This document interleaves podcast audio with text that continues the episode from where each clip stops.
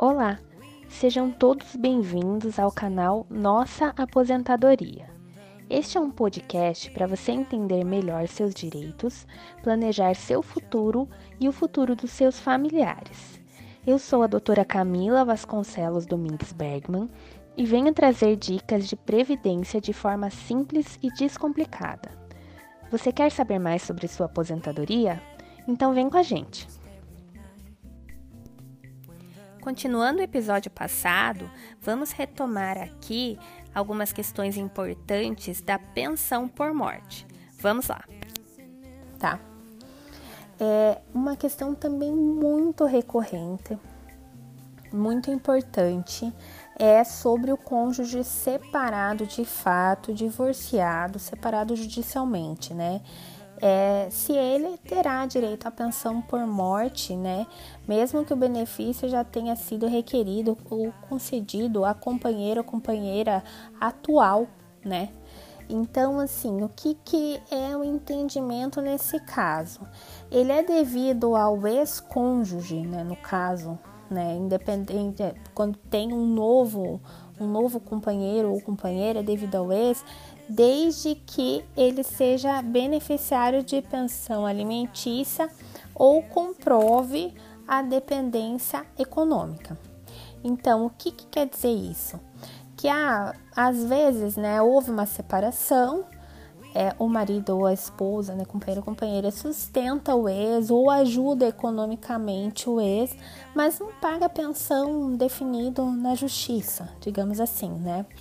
Então, nesse caso, a percepção de pensão alimentícia poderá se equiparar ao recebimento de ajuda econômica ou financeira sob qualquer forma, tá? Se a gente pegar ali um caso de extrema simplicidade, que o, o ex-marido ele contribua ajudando, pagando, digamos assim, é, com um alimento ou pagando um plano de saúde da, da ex-esposa ou do ex-esposo, nesse caso, é, tá, equipara-se a pensão alimentícia e dá direito a esse ex-cônjuge ao recebimento da, da pensão, da pensão por morte, tá? É, também é importante a gente destacar aqui, né, que poderá ser concedida a pensão por morte, apesar do instituidor ou, ou dependente ou ambos serem casados com outrem, desde que comprovada a separação de fato ou judicial em observância do disposto no artigo 1723 da Lei 10.406 de 2002, que instituiu o Código Civil e a vida em comum tá? Então, e outra questão também que vamos destacar, né, é a súmula 336 do STJ, que diz: a mulher que renunciou aos alimentos na separação judicial tem direito à pensão previdenciária por morte do ex-marido comprovada a necessidade econômica superveniente. Então, olha que interessante também aqui, uma questão que não é deferida no INSS, né, mas tem súmula do STJ, então quer dizer, tem construção jurisprudencial, tem grandes chances do segurado ganhar, né? Que às vezes a mulher que naquele momento da separação ela estava numa situação econômica e lá na frente ela naquele momento ela pôde renunciar aos alimentos que eram direitos dela, né, que era um direito ela poderia ter exercido, e lá na frente ela comprova a necessidade econômica, ela pode ter direito à pensão por morte. É, considerando né, essas questões né, dos ex-cônjuges, né, do cônjuge separado, em que a pensão possivelmente será dividida entre o atual e o anterior, né, e o ex, é, como é que fica a questão da habilitação? Digamos, é, o, o ex não, não se habilitou para pensão por morte, né? Ele não sabia que ele tinha direito, porque o ex-marido, ex ex-esposa casou de novo e embora ele tenha essa, essa pensão, essa dependência econômica, não sabia que ele tinha direito à pensão. Como que faz? A partir de quando que gera efeitos, né? Só um se habilitou, o outro não se habilitou, né? A dividir a pensão. Então, a concessão da pensão por morte não será protelada por falta de habilitação de outro possível dependente. Então, digamos que só se habilitou o atual, o atual vai receber 100% da pensão.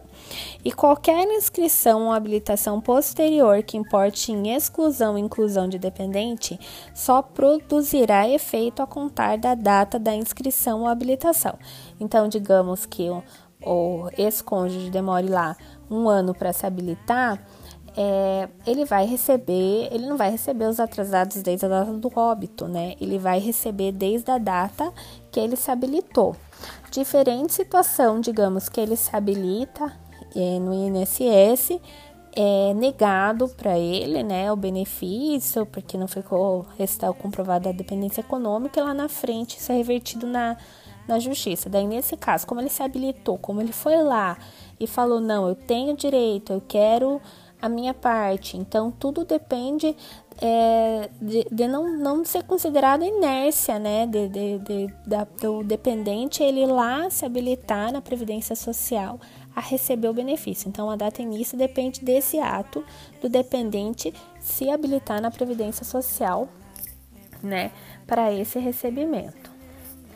É uma questão importante, né? Que nós vamos falar da regularização de contribuições, né, no caso de pensão, no caso de inadimplência, né, no momento do óbito, né, se é possível regularizar essas contribuições, né. Então, vamos lá. Caberá a concessão da pensão nas solicitações de pensão por morte, no caso em que haja débito decorrente do exercício de atividade do segurado contribuinte individual desde que comprovada a manutenção da qualidade de segurado perante o regime geral de previdência, que é o INSS, na data do óbito. Então, o que, que significa isso? Quem que é o contribuinte individual?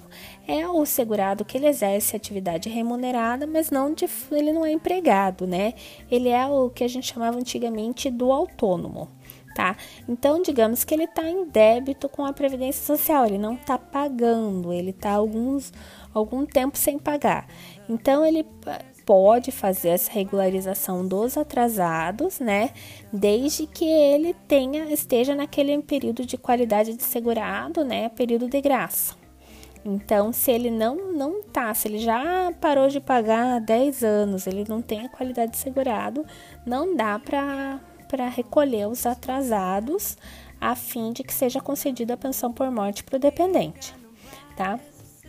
E tem uma construção jurisprudencial também interessante neste sentido. Então, é uma súmula da Turma Nacional de Uniformização dos Juizados Especiais Federais, a súmula 52. O que, que ela diz? Ela diz que para fins de concessão de pensão por morte é incabível a regularização do recolhimento de contribuições de segurado contribuinte individual posteriormente a seu óbito exceto quando as contribuições devam ser arrecadadas por empresa tomadora de serviços. O que, que é interessante aqui, tá? É, digamos, tem várias, vários contribuintes individuais, os autônomos, que eles não têm vínculo de trabalho com nenhuma empresa, mas eles prestam serviço para determinadas empresas. Então, digamos assim, um colocador de piso numa construtora, né? Ele vai lá, presta serviço e por regra tributária, digamos que a gente chama de custeio, né? Por regra, quem tem que recolher e pagar o INSS quando a tomadora de serviços, no caso de uma construtora, ela toma o serviço de um, um autônomo, ela é obrigada pela, pela lei a ela pagar descontado do, do serviço e recolher a GPS daquele segurado, tá? Então, ela é o responsável tributário pelo aquele recolhimento, quando é uma empresa, quando se presta serviço, um autônomo presta serviços para uma empresa, tá? Então, neste caso, que, que a turma nacional entendeu? Que como não era ele o obrigado a fazer esse recolhimento da GPS, o segurado, e o segurado faleceu e não era ele o obrigado a fazer esse recolhimento, então nesse caso é possível o recolhimento dos atrasados, porque ele não era o responsável tributário por aquela obrigação, por aquele recolhimento. Então, nesse caso, é uma, uma brecha bem importante, interessante, que pode ser explorada, né, no caso de uma negativa de pensão, que seja o segurado seja um autônomo e que preste serviço para alguma pessoa jurídica, né? Nesse caso, tem essa brecha que pode ser buscada lá na justiça. Eu espero que vocês tenham gostado do episódio de hoje. O assunto pensão por morte, ele é muito rico e gera muitas dúvidas nos segurados, principalmente nos dependentes, né? Nos próximos episódios, nós vamos continuar abordando esse assunto. Eu conto com a companhia de vocês. Até lá!